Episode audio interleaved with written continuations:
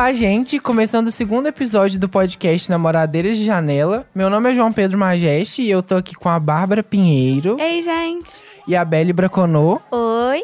E o tema de hoje é tipos de relacionamento. Qual é o seu? Solteira, graças a Deus.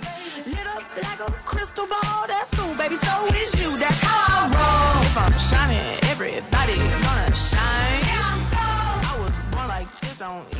Pra começar, qual é o estado civil de cada pessoa que está compondo esse podcast hoje? Fala bem. Assunto polêmico, polêmico.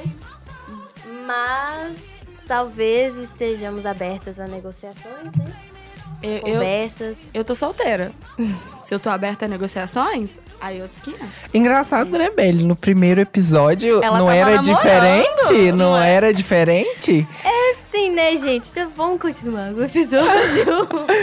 Gente, hoje a gente trouxe aqui com a gente duas pessoas que tiveram experiências diferentes ou que têm uma ideia diferente do que querem ter no futuro. E o primeiro é o Matheus Aguiar, aluno da comunicação, conhecido da gente, nosso amigo, que teve uma experiência com relacionamento aberto. Tá me confirmando aqui, gente, informações ao vivo. Mentira, eu já sabia. E a gente tem aqui também com a gente, que não é aluna da comunicação, mas está com o moletom hoje, Eunice Bueno, do Serviço Social. Gostosa! É isso mesmo, gente. A gente flerta aqui na mesa mesmo. A gente não tem muito escrúpulo. Mas enfim, uma pergunta, Eunice. Por que, que você tá com o moletom da comunicação hoje? Ai, gente, sem mistérios. Tá chovendo muito em Viçosa esses dias, como todo mundo pode ter notado. Tive que lavar todos os meus moletons, né? Porque economizar água também é importante. E aí, minha melhor amiga se disponibilizou a emprestar o moletom dela. Só isso mesmo. Entendi. Entendi. E você, Matheus? Tá dividindo seu moletom com alguém? É, não tô usando os meus próprios moletons, mas se tiver amigo pra dividir, tô dividindo, Ai, mas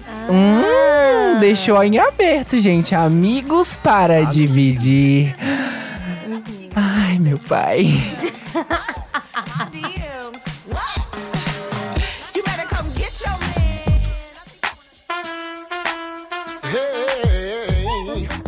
Essa é para os convidados. Me digam, qual o tipo de relacionamento que vocês já praticaram? bom, eu já pratiquei vários relacionamentos, né, mas imagino que você esteja dizendo afetivo, amoroso. Nesse caso, eu tive dois relacionamentos, um, eu diria, talvez conservador, um relacionamento padrão, é, heterossexual, com outra mulher, um relacionamento fechado. E o meu segundo relacionamento, o último, que eu acho que é o mais interessante aqui para discussão, foi um relacionamento aberto e que, claro que eu não sou autoridade no assunto, mas na minha experiência, o, o relacionamento aberto vai muito de acordo com o que a Bárbara disse. Que é um relacionamento em que você partilha a afetividade, a, a dedicação, a responsabilidade com uma pessoa só. E esse, esse flerte, seja sexual, afetivo, romântico, com outras pessoas, pode, pode vir a existir. E você, Eunice? Então, gente, primeiro é, é melhor eu explicar aqui que eu sou sapatão, né? Então, assim, de relacionamento já tive bastante. eu já tive quatro relacionamentos. Os dois primeiros foram totalmente monogâmicos. O terceiro não foi totalmente monogâmico, mas também não foi totalmente poliamor. E o último, o quarto, foi monogâmico também. Depois de toda essa experiência, eu comecei a perceber que talvez eu estaria sendo uma pessoa não monogâmica. E foi um processo, porque sempre é um processo você descobrir o que é não ser monogâmico, você a se aceitar Entender que porque isso pode acontecer. entender que isso pode acontecer e depois que você entende o que está acontecendo, também é você se impor e você colocar para as pessoas que você não é uma pessoa monogâmica e como isso vai interferir nas relações que as pessoas vão ter com você. Porque quando você se relaciona com uma pessoa, querendo ou não, a outra pessoa ela vai fazer projeções de um relacionamento. E querendo ou não, a gente tem uma ideia de relacionamento eh, vendida na nossa cabeça desde sempre o relacionamento dos nossos pais, o relacionamento dos nossos avós e toda uma reprodução de tipos de relacionamento. Então é sempre um processo, para mim, pelo menos, sempre foi um processo. Até porque a outra pessoa também vai ter um mínimo de expectativas sobre o que ela quer que você faça ou quer que você leve junto com ela por um tempo, né? E os relacionamentos podem ter um tempo muito grande de duração. Pegando um gancho nisso que você falou sobre a visão que a gente tem de relacionamento, Eu acredito que a mídia em si, seja por música, filme ou série, ela sempre trata meio que um relacionamento ideal. Qual que é o relacionamento ideal? Ele é basicamente padrão, heteronormativo, onde o, o homem tem maior predominância e todo mundo sofre até que eles finalmente ficam juntos. E essa linha de tempo resume 50 milhares de filmes que a gente assiste 50 milhares de vezes. Principalmente comédias românticas. Bom destacar isso. Eu faço serviço social, já foi colocado aqui que eu não sou da Com. Queria muito, mas é isso.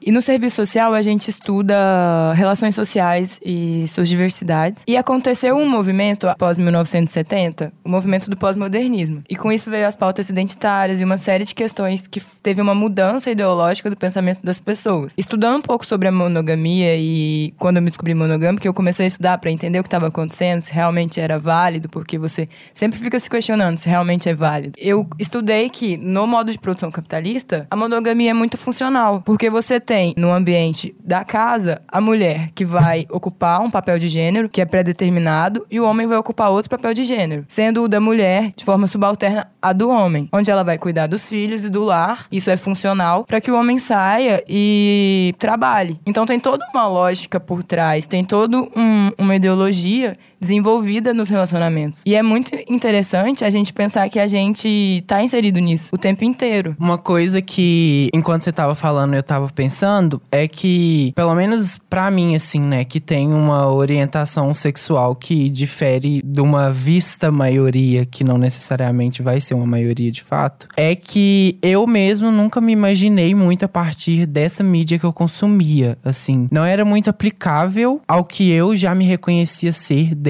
sempre, sabe? Então, pensar que a mídia influencia muito, mas a produção que ela faz, como não me representava, não era uma coisa que eu projetava pra mim. E aí, quando eu penso, assim, nessa questão de relacionamento, é uma configuração totalmente diferente, que por acaso nunca é representada da forma que realmente é por nenhuma mídia, por nenhuma produção audiovisual ou produção radiofônica. Vocês estão aqui, vocês já se reconheceram ou já tentaram projetar algo baseado no que vocês consumiam, tipo, midiaticamente? Assim, realmente foi algo que influenciou vocês e que representou vocês? É, então, né, acho que sim, porque a gente sabe como a mídia influencia as pessoas e como a gente passa a ver o mundo através da, lente dela. Mas, pra mim, né, na, minha, na minha visão, na minha experiência, foi um pouco diferente, porque, como eu não sou hétero, eu e os meus amigos, a gente tinha uma mania muito singular, que não é tão singular assim, e todo mundo faz isso, na verdade, que é ficar se pegando. Todo mundo se pega. É isso, eu perdi meu bebê sapatão numa rodinha. E assim, beijo fulano. Aí depois, beijo ciclano. Então, às vezes a gente acaba reproduzindo certas coisas, mas tem também outros tipos de coisa e outros tipos de relação que te inserem num- numa outra dinâmica. Por exemplo, a última vez que eu namorei, como eu comentei, era muito comum pra mim beijar meus amigos. E a minha ex, pra ela, aquilo era tipo, mas como assim você beija gente que você não, não tem tesão, que é só seu amigo? E eu ficava beijando. então, pra ela não era normal. E pra mim era, por exemplo, eu falava assim: posso beijar fulano? Porque, né, é um combinado. Eu tô dentro de um relacionamento, então a gente tem que conversar. É diferente de permissão, é uma conversa. Então, pra ela, tipo, então, eu me sinto desconfortável. E tá tudo bem ela se sentir desconfortável. Ela foi criada assim, é o jeito dela. E no grupo dela isso não era muito comum. Mas pra mim, é tipo, vamos beijar! Aí beija outra, aí beijo triplo, aí, sabe? Então. E de repente É isso. todo mundo. E de repente todo mundo já se pegou. Mas eu acho que a parte mais legal é que não existia ciúme. Por exemplo, era numa roda, aí num dia você tava beijando um, aí no outro dia você tava beijando o outro, e era como se fosse uma grande piada. Não era tipo, por que, que você tá beijando fulano? Ontem eu beijei fulano. E isso acontece muito em ambientes predominantemente heterossexuais. Porque as pessoas falam, ai, não acredito que você beijou meu amigo, sendo que você me beijou. E eu fico assim, gente. Isso aqui não acontece que não. Bom, na minha experiência, a influência da mídia na- no meu comportamento, na forma como me relaciono com as pessoas é muito forte. Acho que principalmente porque é, sou homem, heterossexual, então é, eu já tô dentro de um escopo que a mídia representa mu- muito, muito fortemente, há muito tempo. Então, para eu me reafirmar e me sentir identificado com as coisas que eu assisto é muito fácil. Então, acho que também, além desse fator, vem de uma família extremamente conservadora. Basicamente, todo mundo foi criado na roça e outros ainda moram lá. Então eu sempre tive esse ideal de me relacionar com uma mulher, casar, ter filho e, e essa relação ser fechada. Até o momento, como eu disse, que no meu segundo relacionamento, eu encontrei uma pessoa que é bissexual. E isso para mim foi um, um, um, susto a princípio, e isso me trouxe uma experiência muito boa de entender que existem outras formas de se relacionar. Embora eu já tinha visto isso, é muito diferente de você viver. Então eu posso dizer que os filmes me influenciaram pra caramba, mas hoje, depois de ter tido essa experiência, eu vejo as coisas com uns, uns olhos um pouco mais experientes, talvez. É que nem você disse que você se sente representado e tal e consegue se enxergar dentro da maioria das produções sobre relacionamentos, até que ponto todas as pessoas se sentem representadas.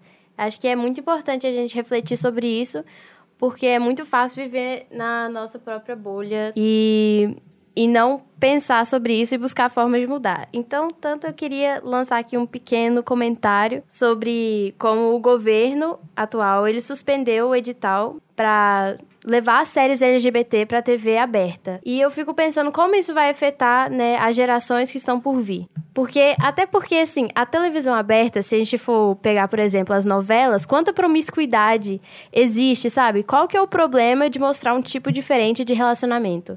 Uma coisa que eu observo e que eu acabo pensando é quais os tipos de relacionamento que a gente já pode ter visto ter sido abordado em filmes ou produções audiovisuais, esse tipo de narrativa e como que eles criam essa narrativa, quais situações eles criam e colocam que realmente representam ou coisas que eles fazem, falando até por uma série que eu vi, que eles acabam por desistir de uma narrativa de outros tipos de relacionamento, tanto em relação à orientação sexual, tanto em relação à personalidade até de personagens, que eles cancelam isso por ter talvez uma preguiça ou uma dificuldade de trazer uma coisa que seja realmente representativa, sabe? E aí um caso que eu tenho para comentar, que eu acompanhei, que eu fiquei bem triste porque na época eu era mais novo, eu tinha uns 16, 17 anos. Não sei se todo mundo conhece, mas se não conhece, vocês podem assistir, que é muito boa. É The Hundred, que a gente tem um casal lésbico incrível incrível, incrível, duas mulheres incríveis, duas personagens incríveis, a Alexa e a, e Clark. a Clark. E aí, de repente, eles cancelam a narrativa que tinha tudo para dar certo, para tipo assim, dar um plot na história que não necessariamente precisava desistir de nenhum personagem, sabe? Portanto, é uma série pós-apocalíptica que nem tem armas, nem tem esse tipo de coisa é o tempo todo, não é essa narrativa o tempo todo, e de repente eles matam uma das protagonistas com um tiro perdido, uma bala perdida, sabe? Olha o tipo de situação que eles colocam pra gente perder um pouco, o mínimo dessa representatividade que nem sempre vai ser real com o que a gente passa. E assim, o mais engraçado é que assim que essa possível companheira da Clark é morta, ela começa a quase entrar em um relacionamento com um homem que era um símbolo de força e um símbolo de liderança. Aí você fica tipo. Sim, e aí tem a questão de que a própria Alexa, ela era um, um símbolo de força para as outras. Só que força feminina, Exato. Exato. E, tipo assim, pensar também que até nas novelas brasileiras, e, e, aí eu falando para que todo mundo. Acho que todo mundo pegou um pouco do que a gente tava falando com o casal de The Hundred, e aí trazer um pouco mais pra nossa realidade, que as novelas brasileiras, que na maioria das vezes são as que abordam esses tipos de relacionamento, tentam trazer novas narrativas, elas também acabam desistindo em algum momento das narrativas por conta da reação pública. Elas não têm um engajamento ou, sei lá, elas não tratam como priori trazer a narrativa porque é necessária, mas elas usam disso para criar uma narrativa que traga popularidade. E aí se de repente, big money, né? E aí de repente se a gente tem algo que tá indo bem e um público diz que não, eles desistem da narrativa mais uma vez. E aí assim, se vocês quiserem comentar outros casos ou tipos de relacionamento que vocês viram ser representados e de repente não fazia mais sentido, ou eles cortaram isso, enfim. O João tava falando desse impacto da mídia nos relacionamentos e minha memória agora não vai me permitir lembrar o nome exato, mas teve um episódio dessa última temporada que lançou agora em 2019 da série Black Mirror, que tá na Netflix, né? Então todo mundo pode ver E é um episódio que ele, assim como todos os episódios da série, são muito contestadores de várias coisas. A princípio, sempre a tecnologia tá, tá na discussão, mas no caso desse episódio é muito legal porque é, vou contar um pouquinho da historinha sem spoiler, que são dois amigos de, de longa data e tal, dois homens heterossexuais que começam a jogar um, um, um joguinho de luta, estilo Street, é, Street Fighter. E nesse jogo eles encarnam em personagens. Um dos amigos começa a, a jogar com uma mulher e o outro com um homem. E em determinado momento da luta que, que eles estão tendo no jogo, que é o propósito do jogo, eles param de lutar e e começam a se beijar, é, passa a mão, não sei o que lá, e aí começa a esquentar a coisa. E aí, a, a história já começa a ficar extremamente é, complexa, porque nós estamos falando de dois homens héteros. Não lembro se os dois tinham relacionamento, mas um eu sei que tinha um relacionamento com uma mulher. Um tinha um, alguns relacionamentos avulsos e um era casado e já tinha filhos. E dentro do jogo, eles se veem permitidos de, de ter essa relação, que ela é camuflada como uma relação heterossexual, porque é um homem e uma mulher. Porém, quem tá controlando os personagens são dois homens. E é engraçado porque a partir daí a trama já começa a entrar em vários complexos pessoais desses homens héteros que não querem assumir essa homossexualidade, ou talvez mesmo que não seja uma homossexualidade de fato, mas que aconteceu uma afetividade entre os dois ali naquele momento, só que eles começam a perceber que tá extrapolando os jogos, começa a ir pra vida real. Então eu acho esse exemplo fantástico para falar de, de relacionamentos, principalmente nesse ano. Uma questão que eu fico levantando às vezes: por que, que os relacionamentos abertos e os poliamores acontecem mais na comunidade LGBT? Essa é uma questão que tá bem explícita pra mim, que é porque é, o homem branco cis hétero, geralmente ele, ele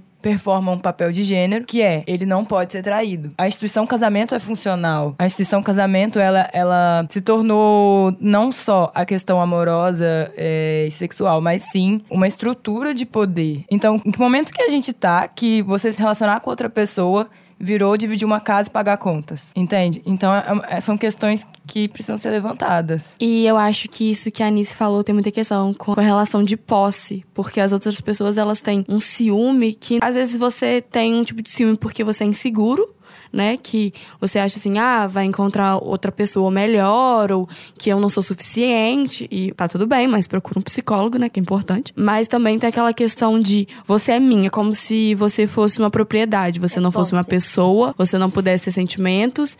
E aí é até difícil porque quando termina o relacionamento, quando você quer terminar, acontece muito, muitos casos, né? Que as pessoas elas não aceitam. Porque é, você é minha, e se você é minha, você não pode ser de mais ninguém. Não, não tá mais relacionado ao amor. Porque, a- ao meu ver, amor é eu te amo e eu quero que você seja feliz. E se pra você ser feliz, você tem que ficar longe de mim, tá tudo bem. Agora, esse, não, você é minha, você tem que ficar aqui. E é isso. E também tem a questão de que mesmo quando essas pessoas têm esse discurso do você é minha, elas traem, entendeu? Então é, é- confuso você entender que tem uma pessoa que fala você é minha, mas ao mesmo tempo ela tá te traindo. Qual que é o sentido disso? E aí entra em outra questão também que é, né? Quando a gente, e aí só abrindo um parênteses pra falar sobre isso, quando nós LGBTQs, LGBTQIs, a gente se coloca nessa posição de se permitir ficar com mais de uma pessoa ou desenvolver esses tipos de relacionamentos vistos como promíscuos ou fora do padrão, a gente é visto como os monstros da sociedade, quem tá destruindo a família tradicional brasileira, sendo que isso já acontecia, só que debaixo dos panos, pra casais específicos heterossexuais. Sim.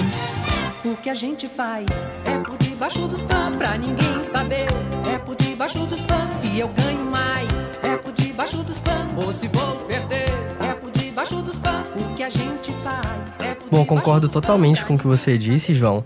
E até porque eu sempre costumo falar que a gente é vítima do nosso tempo, né? E isso é um fardo que a gente carrega porque a gente tá, tá conflitando gerações. A gente tá pegando uma consciência de moral que se tinha e agora a gente já não tem essa mais. Por exemplo, no que diz respeito ao relacionamento aberto, desde a Grécia Antiga, homens já podiam se relacionar com outros homens, mas só nesse caso, ainda que sejam casados, porque havia um culto muito forte ao homem, lógico que esse esse machismo, esse patriarcado continua, mas é interessante ver como que a moral de cada geração, de cada lugar, que vai dizendo como que esses relacionamentos podem ser construídos ou não. Inclusive, o que a gente tá discutindo sobre relacionamento aberto aqui, eu entendo que é uma coisa que não tá definida. É extremamente diferente essa discussão aqui no Ocidente, como por exemplo o que acontece no Oriente Médio, em que a poligamia, ela é regulamentada, Ela é, ela precisa de um aparato legal para existir. Existe inclusive um incentivo, que é a forma como o Estado entende essa moralidade. E é isso que a Belly falou, diz muito de como que esse Estado está entendendo as relações hoje, que é de uma forma terrível. Uma questão cultural, né? Parece que toda vez que a gente quer legalizar alguma coisa ou trazer essa impressão de que alguma coisa pode passar pelas questões morais, a gente quer ligar isso a uma instituição ou a gente cria uma forma de deixar isso legal aos olhos de todo mundo, sabe? Só pra completar o que o João tava falando, porque pra entender a situação do Brasil é muito básica. A gente foi catequizado, a gente, eu não sei se ainda é, mas é o país que tinha mais católicos.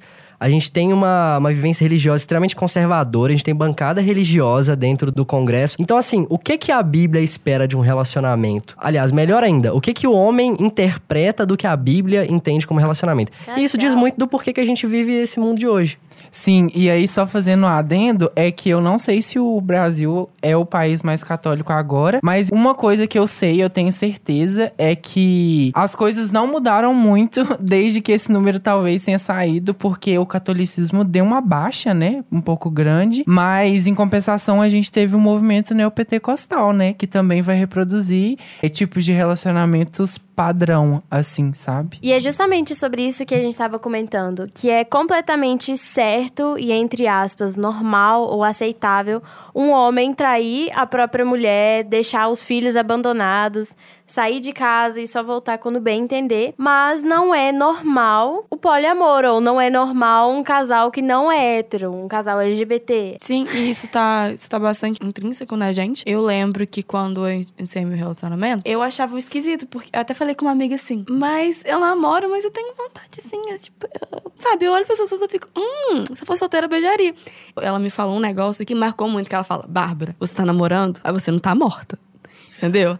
Que a gente Essa acha... é boa. O do não tá morta. Não se esqueçam Tá que vendo? vocês não Porque- estão mortos. Você tá namorando e. Ah, não é porque eu tô namorando que eu vou deixar de achar bonita essa pessoa e ter vontade de beijar a boca dela. A diferença é que eu tive, eu tenho um combinado e eu não vou beijar porque, sei lá, porque eu gosto muito dessa pessoa, porque pra mim não vale a pena terminar por causa disso, entendeu? Mas não existe essa, essa cultura, essa, essa coisa do. Ah, porque. Você não tem vontade de ficar com os outros. Se você tem vontade, você tá traindo seu namorado. E não é assim. Gente, pelo amor de Deus, você só tá namorando, mas você ainda tá ali, você ainda sente as coisas, você sabe. Seus olhos ainda não enxergam, É, né? Exatamente, né, gente? Você ainda convive Não, a num gente meio ainda é social, feito eu de espero. carne, né? A gente é pessoas, somos pessoas, sentimos atração. Mas como alguém que acabou de sair de um relacionamento, antigamente, na minha cabeça, o conceito de relacionamento aberto já não era um tipo de namoro, era outra coisa. Entendeu? Não podia ser chamado de namoro. Mas aí eu aprendi, né? Que é justamente isso. Tudo que é combinado, você pode chamar do que você quiser realmente, sabe? Pode ser um namoro, pode não ser um namoro, mas é você que tem que definir e se sentir bem. E não o que a sociedade imponha que você faça. Você vai adaptando aos poucos a partir da personalidade do outro, do que o outro espelha em você e do que você espelha no outro. Enfim, essa coisa de ter alguém do seu lado pra ter esse diálogo, ver como as coisas vão funcionar melhor. E, e é isso, né? Ir adaptando e criando uma coisa única que talvez você nunca tenha visto. Talvez você nunca tenha visto. Talvez assuste as pessoas. Talvez assuste as pessoas. E assim, a gente nem falou de todos os tipos consideráveis que, as- que as pessoas costumam falar, né? É só pra ver o quanto a gente ainda tem pra falar e pra discutir sobre coisas, tipo, básicas, sabe? Essa questão de ter interesse em outras pessoas enquanto você mantém um relacionamento. Olha o quanto isso rendeu, pensando que isso pra nós, talvez a nossa realidade aqui no momento, e falando também de uma onda de relacionamentos abertos que surgiram, como a gente inibiu esse, essa discussão por tanto tempo. E aí, de repente, aconteceu, sabe? E a gente tenta adaptar, o que, que a gente faz? A gente tenta entender ou a gente vai e desenvolve o nosso, sabe? Talvez seja esse o ponto da coisa, sabe? Desenvolver o seu. Então, eu acho que talvez não seja tão de repente. Eu acho que é tipo um processo, de novo. Porque quando você começa a se aceitar enquanto uma pessoa que vai sentir coisas por outras pessoas, independentemente de você estar no relacionamento ou não, você aceita quem você é. Porque a maioria dos relacionamentos, assim, o meu, o último relacionamento, por exemplo, de certa forma, ele não acabou porque a gente não se gostava. Ele acabou porque tínhamos noções diferentes do que é um relacionamento. E tudo bem também. Só que demorou muito e aconteceram muitas coisas antes que machucaram duas pessoas porque a gente não conseguia aceitar o que a gente era. Então, quando você quando você aceita o que você tá sentindo e você naturaliza o que você tá sentindo, fica mais fácil. Então, quando você fala que foi de repente essa onda, talvez não, talvez seja só a nossa geração começando a se aceitar melhor. Sim, e uma outra questão também, que agora eu tava pensando, é essa coisa de que você falou de naturalizar, né, o sentimento. A gente tentar entender sem complicar mais do que já tá, sabe? Ter uma situação e discorrer sobre ela, dialogar sobre ela, sem querer encontrar mais empecilhos ou mais problemas pra falar sobre. Se você tem, tipo, um problema pra resolver, resolva esse problema. Eu acho que também não buscar sem necessidade, discutir coisas que às vezes não é nem questão de não precisar ser discutida, mas coisas que podem ser naturalizadas, sabe? Coisas que vão acontecer naturalmente. E às vezes a gente levanta como uns pontos sem ter necessidade. E aí eu acho que às vezes talvez seja isso que faça, sei lá, alguns relacionamentos e aí eu estendo para muitos outros tipos de relacionamentos descarrilhar, sabe? Criar essas problemáticas que não necessariamente são problemáticas. E falando sobre essa proposta de naturalizar, que é extremamente essencial para que a gente passe a se respeitar mais, é importante dizer que aqui em Viçosa, a grande maioria das pessoas está longe da família. E geralmente é justamente essa família que está impondo e reproduzindo algum certo tipo de pensamento conservadores, até porque, como eu disse, né, somos alvos do nosso período. Então, é o que era representado na época. Meus pais foram criados e lendo livros da ditadura, que dizem que uma mulher deve ser sim submissa a um homem. Naquela época não tinha divórcio, então o que mais acontecia era o homem está insatisfeito com o casamento, ele pode se relacionar com outras mulheres e a mulher dele continua tendo o papel de serviçal, que existiu por, por uma época até hoje, existe, não é, não é mentira dizer isso, que esse pensamento é perpetuado. Então, assim, eu acho que a proposta de tentar levar essa discussão para outras pessoas que estão de fora do nosso ciclo também é muito importante. Por exemplo, no meu caso, a minha ex-namorada era da mesma cidade que eu, eu conheço a família dela, porém a família dela não sabia que ela era bissexual e a minha família também não sabia e não sabia muito menos que a gente tinha um relacionamento aberto. E até para poder preservar isso, durante o relacionamento eu nunca fiz questão de contar, porque se ela não queria contar, não ia ser eu que ia expor essa situação. Só que assim que eu terminei, eu fiz questão de ter essa conversa com a minha mãe, porque é minha melhor amiga e a gente troca ideia junto. E foi muito legal ouvir da parte dela de que a partir do momento que ela viu eu sendo feliz com isso, ela aceitou. Ela começou a enxergar isso diferente na experiência de outras pessoas. Então acho que talvez o tentar comunicar com pessoas que não comungam da mesma ideia, que a gente possa ser um, um bom começo pra gente naturalizar essa ideia, essas ideias de relacionamento. Então, entrando nesse assunto do divórcio, casamento, o IBGE publicou uma nota ano passado, em outubro, falando que em comparação à média de duração de 2007 com as estatísticas de registro civil de 2017, o tempo médio do casamento caiu de 17 anos para 14 anos. Os casamentos não estão durando tanto tempo mais, apesar de que 14 anos ainda é muito tempo, né? e que entre 2006 e 2017, o número de uniões registradas ele diminuiu de 2,3% e o número de divórcios aumentou 8,3%. Só que isso é em relações heterossexuais. Quando a gente fala de relações homoafetivas, que são um pouco mais de 0% das uniões registradas, eles vêm crescendo com um aumento de 10% em 2017. E isso é bem legal, porque, falando de uma maneira bem didática, a partir do dia 14 de maio de 2013, gente, 2013. Ontem. É, ontem. Foi somente a partir desse dia em que casais homoafetivos poderiam entrar em uma união estável, poderia ter um status de casamento e um juiz, o pastor ou padre, eles teriam que fazer o casamento. Eles é, não podem dizer não para isso. E que nem a Bárbara comentou, o aumento de 10%, só que mesmo assim os números de, de casamento hom- homoafetivos são muito alarmantes e muito baixas. Por exemplo, no Sudeste, os casamentos homoafetivos representam apenas 0,68% de todos os casamentos e pode piorar. No Norte é 0,25%. Muito pouco. É muito pouco. Não queria fazer comentários maldosos, mas eu bem acredito que um casamento homoafetivo talvez duraria até mais que um heteronormativo, mas é isso aí, gente. Continua com as taxas baixas mesmo.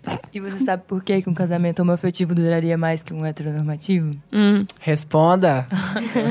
Porque geralmente, quando você encontra outra pessoa que também passou a vida inteira sofrendo preconceito e uma série de questões, você vai saber respeitar e amar essa pessoa de uma forma totalmente diferente do que outros relacionamentos que são só postos pra você.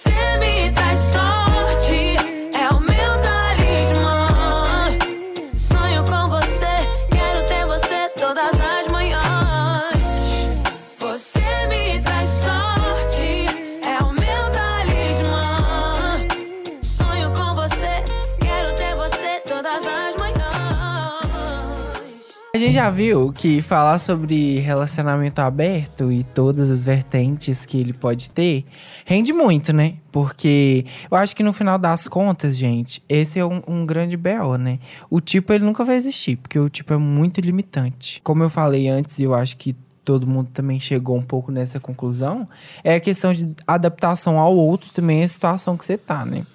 Mas assim, talvez a gente pudesse falar agora de uma forma mais simplificada quais os tipos de relacionamento, mais uma vez, tipos entre aspas, que vocês já ouviram falar, que vocês acharam curiosos, entendeu? Coisas tipo web namoro, talvez. Quem é conhecidíssimo do web namoro? Quem é adepto do web namoro? Eu já tive um web Quem nunca, namoro, gente? entendeu? Eu nunca tive, mas traíram um web namoro comigo. Ai, gente, mas sinceramente, desculpa, sabe? Às vezes não dá. Ah, alguém mais já teve alguma experiência com web namoro, gente? Ai, eu queria. Eu, eu já namorei um menino de Belo Horizonte. E um do Nordeste, de algum lugar que eu nem lembro. Mas, amiga, você beijou algum deles? Não. Eu também não beijei É quando web eu namorei, namoro, gente. gente. A Eu gente tinha não se 13 encontrou. anos de idade, entendeu? Um, assim, um pouco problemático, né? Namorar pela internet Não, com 13 é, anos. Mas não era namoro, gente. Era tipo assim, sabe aquele negócio tipo assim. Ai, aham, eu sei Gostando como é de esse você. sentimento. ai, vamos, vamos jogar é, Transformice, não sei. É tipo. Gente, é, então, por exemplo, no meu caso, nessa questão do fandom, Fifth Harmony, Justin Bieber, Crepúsculo. Eunice fez, não, olha. Calma. É, eu acho que talvez tenha tido essa cultura, porque às vezes na sua própria cidade você não pode agir de uma certa forma por causa de parentes, porque você mora com seus pais. Então é mais difícil, sei lá, você conseguir namorar alguém sem ter toda aquela problemática do eu não posso segurar sua mão, eu não posso beijar sua boca. Entendeu? Então, aí você conhece uma menina, sei lá, Rio Grande do Sul, e se apaixona, e, e é isso. Aí você namora. O web é namoro. ótimo. Web namoro. É, o web namoro, ele tem umas problemáticas, né? Mas ele tem toda uma magia. Eu, eu, acho, assim, eu acho muito Não, é engraçado. eu acho fofo, eu acho fofo. Eu acho, do porquê o web namoro às vezes dá tão certo ou dá uma lembrança tão boa, é porque, querendo ou não, você acaba criando o seu próprio namorado, entendeu? Ou você pode se moldar. Problemático. Não, é, mas, mas, gente, sinceramente, as pessoas conversando pessoalmente sempre são diferentes do que uma conversa virtual, por exemplo. Sim. Eu acho que a gente é uma geração problemática só porque a gente vive na era do Tinder. Isso por si só já gera vários problemas. Mas eu acho que por a gente ter Todo essa certa liberdade na internet, até como a Bárbara falou sobre essa questão de às vezes seus pais não te deixam sair, não te deixam conversar com tal pessoa. Então a internet te dá esse espaço totalmente surreal, que lá você pode ser o que você quiser e também conhecer pessoas que são o que você quer que elas sejam. E aí eu queria até mudar minha posição aqui, ao invés de entrevistado para entrevistador, e perguntar pra galera aqui se você Aluno de jornalismo, né, Anjos? aluno de jornalismo. Se, vo- se vocês têm uma ideia de por que, que não dá pra reproduzir essas, esse sentimento, às vezes gostosinho e tal, do relacionamento pela internet ou do web namoro num relacionamento real. Porque na internet a gente tem emoji. ok. Não, Tá não, não. A nova geração é figurinha, figurinha. Eu acho que é porque o web namoro tá muito nisso do imaginário. Sabe, que se você não quer conversar com a pessoa, você desliga o telefone e é isso aí. Acabou. Ou, e se você tá com alguém, e ainda mais sapatão, por falando da vivência, das vivências que eu tive, né? Porque eu só posso falar da minha vivência. Vive grudado. 24 horas por dia. Na moral. Isso, é- isso não é saudável, gente. Para com isso. Não é saudável. E aí você tá bravo, tá com a pessoa, tá triste, tá com a pessoa. Sabe, não, não, não tem aquele respiro Isso. que, que existe no web namoro. Ah, eu quero conversar com fulano, vou conversar. Você pode deixar os outros no vácuo. Como que eu vou deixar alguém no pode vácuo excluir a pessoalmente? rede social Exatamente. que nunca existiu nada. Eu vou sair andando e se a pessoa for atrás de mim, como que eu faço? Muito triste, eu já Pedi desculpa, porque a gente realmente tá discutindo web namoro aqui. Gente, eu já perdi um contato do web namoro. Eu fiquei muito triste. E a gente nunca mais conversou. Eu fiquei muito mal. Viu como você nunca considerou o web namoro como relacionamento? Então, realmente, agora sim, tá ficando um pouco mais perceptível, né? Porque na época, sei lá, eu pensava assim, ah, tô conversando com alguém aqui na internet, uma pessoa legal e tudo mais. Me faz falta essa pessoa legal hoje, talvez. Talvez eu quisesse ser, né, estar em um web namoro, talvez também, sabe, gente? Questão de distância, né? Se privar de algumas coisas, mas enfim. Eu acho. E como que você também deve ter criado vínculos com essa pessoa, porque você dividia é, o seu cotidiano, você trocava ideia, você cresceu em uma relação com uma pessoa. Então, uma relação com uma pessoa geralmente é, é essa troca. Seja uma relação amorosa ou seja uma relação de amizade, seja o que for. Beleza, mano, fica com Deus. Quando der a gente se tramba firmeza. Beleza, mano, fica com Deus. Quando der a gente se tramba firmeza.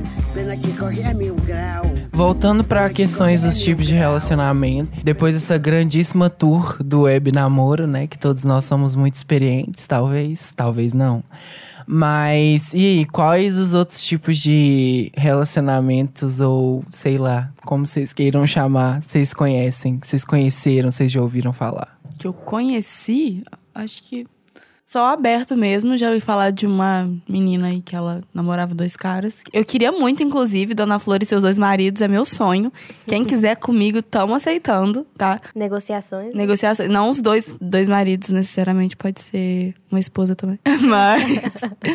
Mas acho que são só esses. Não, tem amizade colorida. Ah, tem amizade colorida! Tem amizade colorida que eu também tô querendo. tô querendo tanta coisa. Oi, Eunice, tudo Eu bem? ia falar bora, mas enfim. Mas a gente já foi. Hum. Então, gente, voltando aqui pra pergunta. Eu conheci uma moça que ela tinha um marido e um namorado. Então ela tinha dois tipos de relacionamento e eles não se relacionavam entre eles, mas ele- ela tinha dois tipos de relacionamento. Eu achei isso incrível, mas assim, legal. Força guerreira. É isso que eu ia falar agora. Nossa, já é um super investimento emocional, super investimento de tempo você namorar um cara. Imagina, tipo assim, você tá casada e namora um cara. Pesado. É, é difícil, mas tem uma coisa que minha mãe me falou. Eu lem- não sei por que, que eu lembrei disso agora, porque é meio nada a ver. Eu sou filha única, minha mãe sempre quis ter dois filhos. Ela falava que era bom ter dois, porque enquanto um te faz raiva, outro te alegra. Talvez seja isso. faz sentido, faz sentido, tá? Faz, faz sentido. Então, relacionamento aberto, é o web namoro, amizade colorida, poliamor. Hum, não sei. Contratual. Fi, ah, esse ah, ficando tem é sexo problemático. casual, né? Ixi. É, né? Pode se encaixar em várias ocasiões. Contatinhos, né, que fala. Ah, mas a amizade colorida eu vejo o, a amizade. Tem a amizade e a amizade que é colorida. Não é só. É, eu acho que é só, tipo, vai lá e na. Uma questão, é, quando a gente fala de relacionamento, a gente tá falando de relação? Sim. Então, Amorosa, É. no caso, do É. podcast de hoje. Não, é porque eu fico pensando. O ficar. Você não tem um relacionamento, mas você tem uma relação com a pessoa. Porque, Sim. querendo ou não, você fica com ela, né? Ficar uma vez ou. Então, é aí que tá. A gente vai Aí- criando um monte de definição e um monte de definição pra poder entender o que acontece. E às vezes a gente nem precisa entender o que acontece. Como eu sou paranoica, às vezes eu preciso entender o que acontece, sim. Não, a realidade é que são contatinhos, né? É tipo, são é, bem isso, é justamente isso. No dia que um estiver te cansando, você vai no outro. E vai no outro. é, e aí vai depois no você vai no outro. outro. Aí tem o de segunda, tem o de terça. É isso, né, gente? Tô percebendo aqui que a gente tá bem conhecido de tanta coisa, né? Vocês Aham. estão tendo tanta vivência, Nossa. assim, pra vir fazer Não, comentário. vocês não. Eu tô quietinha no meu canto. Aham, a Fechada Bárbara foi para a que mais falou de tudo, toda iludida aqui com várias coisas. Ah, eu sou experiente. Fanfiqueira, sim. Muito fanfiqueira, Crepúsculo me criou. É bem, se eu só sou experiente no caso de, de web corna, mas tipo assim. mas relacionamento. hum. Ai, gente, é... Enfim, eu acho que o que a gente pode perceber é que, independente de como a gente trata esses tipos de relacionamento, a gente sempre vai ter pencas problemáticas e sempre vai ter muitas coisas também que vão deixar a gente à vontade pra talvez nem definir isso, né? Como eu disse no começo aí, colocar em um tipo é limitar e tirar outras possibilidades. E isso, gente, única e exclusivamente pra quem tá vendo. Porque o rótulo serve só pra quem tá de fora, porque de dentro, se você quiser colocar um rótulo, mas ter as suas próprias regras e seguir de outra forma, isso vai acontecer. Então, assim, até pensar também se esse tipo de relacionamento vale a pena ser usado, sabe? Se a gente realmente se importa com o rótulo no final das contas, sabe? Tipo assim, eu acho que tanto pro ruim quanto pro bom. Quando esses rótulos realmente fizeram diferença, sabe? Será que talvez construir uma relação que não tenha uma um título, sabe, um rótulo, seja tão mais saudável e tão mais duradouro, hum, e questão de duradouro com qualidade também, não um duradouro que você tá levando com a barriga, sabe? Mas tipo assim, talvez qual melhor seja, sabe? Será que a gente realmente considera isso no final das contas ou a gente só faz o que a gente quer, Sim. sabe? Mas a gente também tem que pensar que existem pessoas que estão confortáveis estando em relações monogâmicas ou em namoro fechado. Tá, que é importante ver o porquê que elas estão confortáveis. Mas se você tá, tá, tá namorando, um namoro fechado e tá bem, continua assim. É isso, né? Tá saudável, tá com qualidade. O importante é você estar feliz. Acho Exatamente. que o importante é estar explícito, né, o que cada um quer, pra não ficar enrolando um ao outro, tá explícito o que cada um quer e ter o respeito mútuo. Acho que essas são, assim, os pilares pra qualquer tipo de relacionamento. A gente vai usar em todas as publicações deste podcast uma hashtag escrita diálogo. Porque Diálogo. é isso, gente. É isso. Tem um diálogo. Os convidados, né, queridíssimos Matheus e Eunice, vocês têm alguma coisa, alguma conclusão? Algo que vocês tenham chegado na conclusão nesse podcast pra vocês falarem e deixarem de recado pros nossos ouvintes? Olha, eu acho que conclusão sobre relacionamento a gente nunca vai ter, porque tá sempre acontecendo, né? Mas Mas. estão gostando de me tirar hoje nesse podcast, Eu tô, eu né, gosto, é gente? na vida. Respeitado mesmo. E, mas eu sou muito da linha do que a, que a Belly falou sobre o diálogo, a conversa. É uma coisa que eu tentava sempre prezar nos meus relacionamentos, é, mas falhei várias vezes nisso. E acontece, a gente deixa de comunicar algumas coisas. Mas eu acho que é lutar por essa honestidade que eu acho que é o necessário. E também lutar pra que você faça seus gostos valerem que as pessoas também façam. Porque eu, por exemplo, já que a gente tá terminando, é, hoje eu meio que fiz o caminho contrário do que o Eunice falou. Porque eu conheci um relacionamento aberto e hoje eu me entendo como uma pessoa que não se dá muito bem com um relacionamento aberto. E isso também não tem problema, é importante falar isso, porque a gente falou muito desse relacionamento monogâmico e tal. Nada tem problema. O problema é você ver problema na vida dos outros, eu acho.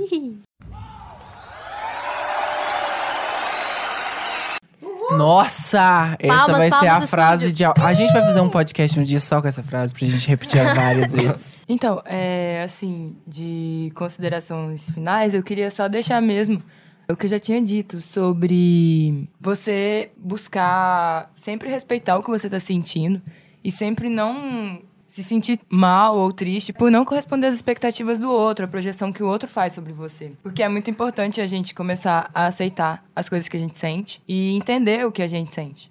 Porque querendo ou não, a gente está vivendo um momento imediatista onde as relações sociais elas são formadas na mídia, elas são formadas de, de uma forma rápida, elas são intensas e acabam em uma semana, às vezes. E como é que a gente lida com isso tudo? Com tanto de coisa que a gente já tem para fazer. Então é sempre a gente reconhecer o nosso lugar perto dos nossos, nos sentir confortáveis e encarar mesmo. Encarar e, e saber que vai ficar tudo bem. Vai ficar tudo bem sim.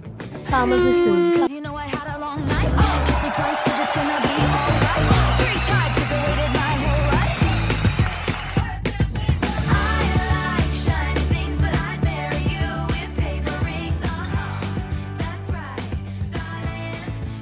E agora, voltando para o Pão Nosso de Cada Dia, que vai estar nos acompanhando aí durante os episódios diversos que a gente vai ter. A gente deixa claro para vocês que vocês podem mandar sugestões, perguntas. E o Pão Nosso de Cada Dia, ele vai abranger essas perguntas, esses casos que vocês vão mandar pra gente.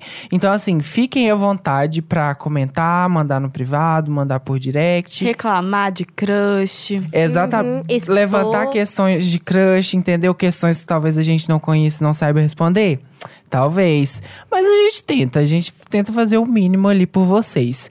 E aí hoje a gente tem duas perguntas, duas perguntas bem cabulosas, viu, gente? Vocês tomam cuidado com esse tipo de questionamento. Mas enfim, eu posso começar com a minha? Posso falar sobre a Pode. minha? Pode. Eu recebi uma específica que eu tenho certeza que mora no coração de todo mundo. Como saber se o crush quer amizade ou um relacionamento sério? Eu nunca sei. E eu tenho certeza que a pessoa que me beija, ela nunca sabe também. Será que devemos saber se a pessoa quer amizade ou um relacionamento sério? Eu fico me Então, perguntando isso. uma dica que a minha psicóloga Hum. fala comigo, quando eu tô surtando, eu falo, fulano não me quer. Ela fala assim, você perguntou? E é um tapa na minha cara, porque eu fico. Xablau! Boa, será que essa é a resposta para Essa. todas as perguntas? Essa. Você É, perguntou? Porque ela fica assim, você perguntou? Eu falo, não, então. Então como você sabe? Aí eu fico, verdade, porque a gente tenta fazer essa, que né, ela chama essa leitura mental, e dependendo do modo como você se vê, você vai pensar certos tipos de coisa. Se você tem uma baixa autoestima, você sempre vai pensar que a outra pessoa não te quer. E às vezes ela te quer. Às vezes a pessoa também não te quer mesmo. Mas tá tudo bem, porque. É. ninguém é obrigado a querer ninguém, né, gente? Vamos- Então eu acho que aí nós temos dois pontos que podem servir de regra. O primeiro, não suponha nada. Não Pergunte. per- Pergunte. Era o segundo ponto, acredita? Nossa. O primeiro ponto, repetindo, não suponha. O segundo ponto, repetindo, Pergunte. pergunte. É isso, gente. Pra queridíssima que me perguntou, que eu não vou citar o nome, mas é muito especial, tá aí a sua resposta, viu, minha querida? Mas, tem, mas também tem coisa que a gente pode perceber. Por exemplo, né? Como a pessoa te trata, né? Porque senão, às vezes, você nem você ficou com a pessoa uma vez, você já pega- pergunta assim: você quer ser meu amigo ou você quer ser meu namorado? A pessoa fica, meu amor, Sem calma. fanfic grande, Sem viu, fanfic gente? grande, pelo amor já de Deus, né? Conversamos sobre fanfic E neste sim. podcast. E, e como, né, quem já tá escutando o podcast aí, já, já me conhece, já sabe que eu sou da conversa. É jus- justamente isso, gente. Sente e conversa, sabe? Tá sentindo que tá estranho, sente e conversa. Não tá gostando, sente e conversa, sabe? É isso, gente, a solução. Ah, e uma dica que eu parei pra pensar outro dia, não sei porquê, eu só parei pra pensar. Que é: você deve querer um relacionamento porque tá tudo bem. E não porque você tá tentando consertar alguma coisa. Yes. Sabe? Porque às vezes as pessoas ficam assim: ah, eu tô com ciúme, então de você tá ficando com os outros, então acho melhor a gente namorar. Não. Você deve namorar porque tá tudo tão bem que vocês estão prontos pra subir num próximo nível. E não porque você tá tentando colocar um band-aid num, num buraco de bala, como diria Taylor Swift. É, é a síndrome do ver uma poça de barro e falar assim, "Hum, não vou pular, mas de repente você deitou nela. É legal falar isso pra gente já poder desconstruir uma parada que, que as pessoas falam muito, que é que um relacionamento serve porque as pessoas se encaixam e se completam. Eu acho Ah, que, pelo amor de Deus, a gente vem pronto, já venho pronto, Sim. e aí eu tô afim de outra pessoa pra me acrescentar. Mas já venho pronto, não tem nada faltando, nada querendo se encaixar. Tipo, acho que isso é necessário principalmente pra gente se amar. E se você não tá pronto, procura terapia, porque ficar dependendo de outras pessoas não é legal. Se Nem eu- pra você, nem pra outra pessoa. Se você tá pronto, procura terapia também, porque é muito bom. Sim. Porque talvez você não está tão pronto quanto você imagina que esteja. Depois dessa aula aí com vários especialistas de. Brincadeira, gente. Ninguém aqui é especialista, não, tá? A gente é só mesmo jovens. Qual que é a segunda pergunta do dia hoje? E a segunda pergunta do dia, um ouvinte mandou pra gente a seguinte questão: O que fazer quando você toma um pé na bunda ou é talaricado? Eu sou especialista nisso. Primeiro ponto, gente. Estamos falando de duas situações diferentes, né? Ser talaricado E tomar um e pé na tomar bunda. um pé na bunda. Talaricado nem tanto, porque eu acho beijar amigo. Eu já tava namorando e falei assim: beija meu amigo pra minha ex, então tá, tá ok aqui. Mas depende. Gente, a Bárbara, né? Olha é isso, aqueles gente. combinados, né? Os combinados. Ai, ai, é falta de senso às vezes. Enfim, no pé na bunda, Supera. Você supera, mas eu já passei muito por isso, não sei por quê, porque eu sou mulherão, né? Mas enfim. Você não adianta essa coisa do, ah, tá tudo bem e é isso. Porque você fica triste, você fica com raiva. Eu fico triste e com raiva, mais com raiva. Porque eu fico assim, como que como você usa? Mas, mas ok. Mas é uma coisa que eu paro e penso. é a questão do ninguém é obrigado a te querer. Pensa aí e tenha uma pessoa na sua vida que foi muito legal. Muito gente boa, era bonita, era cheirosa, sabia cozinhar, perfeita. Mas você não queria ela, não é? E passam várias pessoas na nossa vida maravilhosas que você fica, meu Deus, essa pessoa é incrível. E você não quer ela e tá tudo bem. Do mesmo jeito que você não quis outra pessoa, mesmo ela sendo incrível, outra pessoa pode não te querer, mesmo você sendo incrível, entendeu? Então, pensa nisso, escuta música triste, sofre tudo que você tem pra sofrer. Eu sou team luto, no sentido de sofre, sofre, sofre. Tipo, tira tudo. E um dia você vai acordar e vai ficar assim, tá ótima, pronta pra beijar o outro crush, outra crush. E é isso. Agora, talaricar. Então, se você é o tipo de pessoa que você não incentiva seus amigos a beijarem sua namorada ou algo do tipo, ou dependendo do modo como você terminou, eu acho que você deve pensar se essa pessoa é realmente sua amiga, né? É importante. E é importante também não confundir, confundir conhecido com amizade, porque às vezes você só compre- cumprimentou a pessoa uma vez na sua vida e ela beijou seu ex e você fica assim, amor, não- não- você não pode cobrar. Mas Até porque é ex, não. é. Nossa, esse- essa reflexão eu acho que ela deveria ser jogada no silêncio do mundo. Mas assim, ó, também pra ela tem- rebater tem e a voltar várias questão- vezes. tem a questão do respeito. Por exemplo, você terminou de um jeito lá e, e a pessoa pegou alguém da sua sala. Tem que pensar também na questão do senso, né? É, existe uma gama de pessoas, aí o seu ex vai lá e pega a pessoa que você tem que ver todo dia, sabe? Falta de sacanagem, falta de senso, não tem muito o que fazer. Você pode falar mal dele no Twitter. Acabei de arrumar mais uma característica pra nós. Militantes da conversa e do bom senso agora. Vamos ver como, até onde a gente vai levar isso.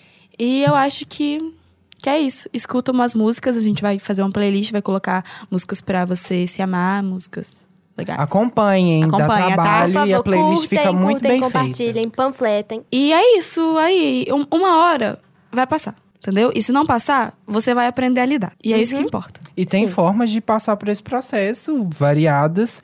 E você escolhe a que é acessível pra você no momento e que vai ter mais efeito sobre você. Eu uso skincare. E se não conseguir lidar também, não tenha medo de procurar ajuda, porque provavelmente tudo que a gente tá naquele, naquele buraco negro de achar que não tem solução, alguma outra pessoa já viveu. E pode ser seu melhor amigo, às vezes até. Sim. Então, Boa. não conversa. Conversa. só no relacionamento, conversa na vida inteira. Boa. Isso, gente. Conversem, por favor. O convidado fazendo todo o trabalho aqui, gente, olha só.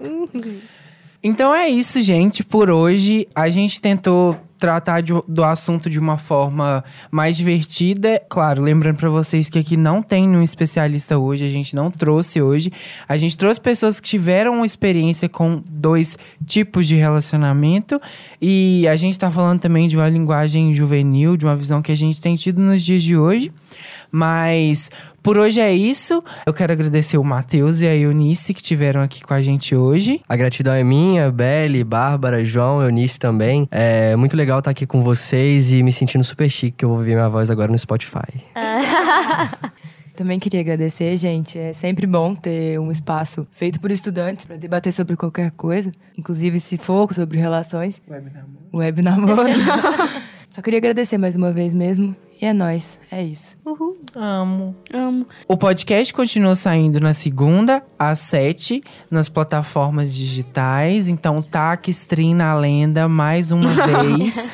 Vou repetir aqui, dá muito play. É, e, só, e só informando que a gente vai tentar ficar intercalando os temas, por exemplo, um tema mais pesado, um tema mais leve, pra não, né? Pra vocês não ficarem tristes. É isso. É isso. Tá vendo Sim. como que a Nos gente gosta de vocês? vocês. Justo, eu acho justo. Acho muito justo. Justo, justo. Então é isso, gente. Não se esqueçam. Meu nome é João Pedro. Eu sou a Bárbara. E eu sou a Belle. E a gente trouxe pra vocês hoje mais um episódio do podcast Namoradeiras de Janela. Não se esqueçam de seguir a gente nas redes sociais, mandar reclamação se tiver, mandar sugestão se tiver, manda pauta, amor. Mimo. Manda mimo, manda beijo, manda tudo, manda pergunta. E é isso, a gente vai estar sempre disposto a falar sobre os temas que vocês querem e o que a gente acha que precisa ser falado. É, esse podcast foi gravado nos estúdios da Rádio Universitária. 100,7 FM fazendo jabá. Em Viçosa, Minas Gerais. E esse podcast foi dirigido e vai ser editado pelo queridíssimo Gabriel Máximo. Gostoso. Que vocês já conhecem do primeiro podcast. Crush do João Pedro. Talvez. Hum. Talvez.